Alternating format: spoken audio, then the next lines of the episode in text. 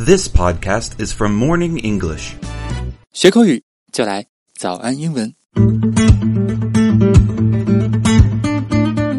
All right, welcome everybody to the Morning English Podcast. I'll be your foreign host today, Peter Joseph Kuhn from Boston, Massachusetts, which is in New England, the northeastern part of America. If you don't know already, I coach CrossFit during the day, and at night I sing and play guitar. And of course, I've got lots of experience teaching English, as I have been in China for about five years now. 一如既往长长的介绍，Welcome Peter，大家好，我是还是你们非常熟悉的卡拉，欢迎收听今天的早 I'm So, what are we talking about today?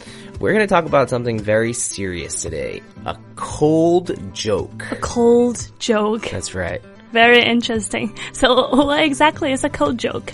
Okay, so a cold joke is a joke in its very nature that when told, the joke is so bad that the listener shivers in terror rather than laughs.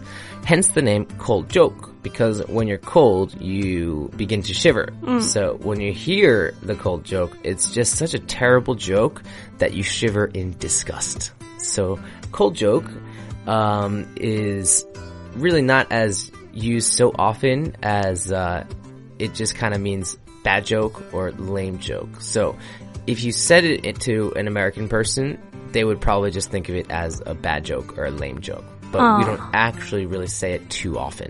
好，解解释一下啊，我们中文里面常讲的这个冷笑话呢，如果说直接翻译成英文的话，就是 cold joke。那如果说你对他们讲的话呢，他们应该也是能听明白、能理解的，但是他们自己是不会这样子讲的，所以就是不那么那么的地道。那如果说你真的要表达冷笑话怎么讲呢？你可以讲 bad joke 或者 lame joke。lame 这个词呢，就是跛脚的、很烂的。 Yeah, exactly. So, an example of a cold joke would be something like, uh, why did the chicken cross the road? To get to the other side. Ha ha ha ha. Yeah, so yeah, that's yeah. a, that's a, OK OK，给他解释一下，就是说这个我我其实是听过的，就是说为什么鸡要过马路呢？ 然后答案就是因为他要跑到路的那一边去，哈哈哈哈。行那今天呢，我们就要跟大家聊一聊这个和笑话有关的一些单词啊。如果说大家想要查看我们的这个文字笔记的话呢，到微信搜索“早安英文”，私信回复“救命”两个字就可以了啊。那除了这个冷笑话，就是刚刚讲的 bad joke 和这个 lame joke，我还听说过有一个说法叫做 dry humor。Can you tell me a little about dry humor? Sure. So that's a good question. Dry humor is a little different than a cold joke. Dry humor is more about the delivery of the joke. So, for example, someone's humor would be very dry if they told a joke with no emotion or no expression. You could say that someone's humor is very dry if they often tell jokes with no emotions. 所以 it's more about the way you say it. Exactly. 啊，行，所以这个 dry humor 呢，就是你说笑话的那个方式就冷冷的，然后没有任何情感的，这种叫做 dry humor。 Yes, exactly. So, um, we're gonna, s- I can just use the same joke, the same cold joke, but now it's gonna be even drier. So, for example, very monotone voice. Why did the chicken cross the road? To get to the other side. Ha ha. So dry， Yes. 开玩笑啊！所以呢，大家要区分一下，如果听到 dry humor 呢，它和这个冷笑话你是要区分一下的。这个呢，就是很干的方式给它说出来。然后呢，最后啊，就是 I heard about 呃呃 heard about something called a dad joke，就是爸爸笑话。 yeah, exactly. What's a dad joke？ Actually, I kind of love dad jokes because they're so corny.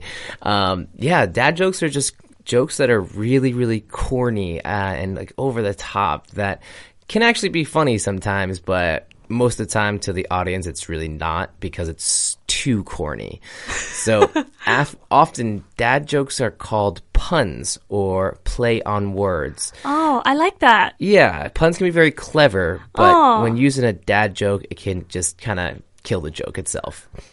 So, a pun is when you kind of play with a sentence, or maybe uh, one or two words are changed to sound like another word, so the meaning is different but sounds similar. So, dad jokes are often puns, which again can be funny, but usually not because of its corniness. 啊，好，那这个 dad joke 字面意思呢是爸爸笑话。爸爸什么意思？就是年纪比较大嘛，所以呢，它的特点就是 corny，就是会比较有点老式啊。通常它的这个技巧呢是 pun，就是双关，啊，还有这个就是 play on words，就是一些文字游戏的感觉。我觉得这个是非常高水准的。You you have to be smart to do that, right? Yeah, absolutely. of course, you got to be smart.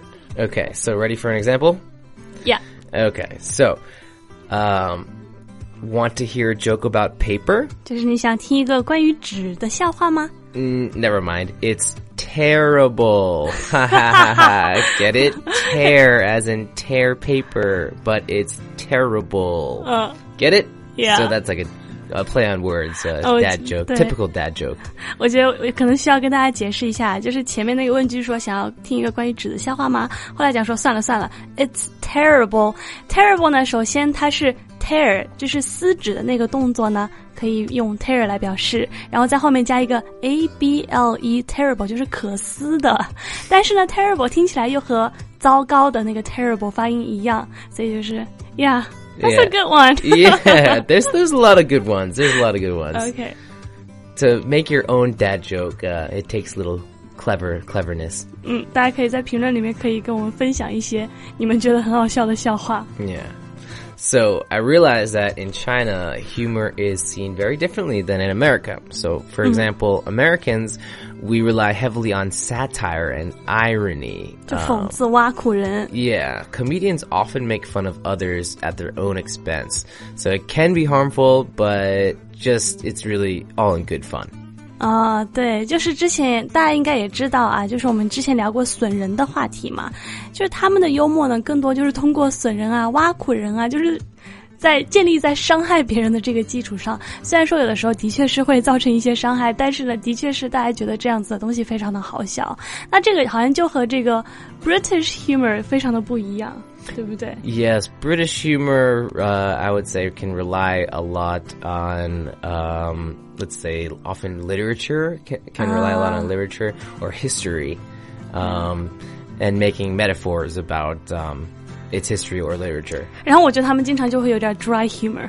Yes, I, I would say Yeah. that there's a lot of um, uh, people that from England or the UK have Yeah. dry humor. It's actually kind of hard for me to get them. Yeah, it's um, also me as well. I'm sorry, no me being offense. an American, uh, so I totally get what you're saying. 好了好了，那今天这一期节目呢，我们就和大家聊到这里啦。 Okay, thanks a lot for having me on the show, Kara. See you guys Uh, next time on bye-bye. Morning English.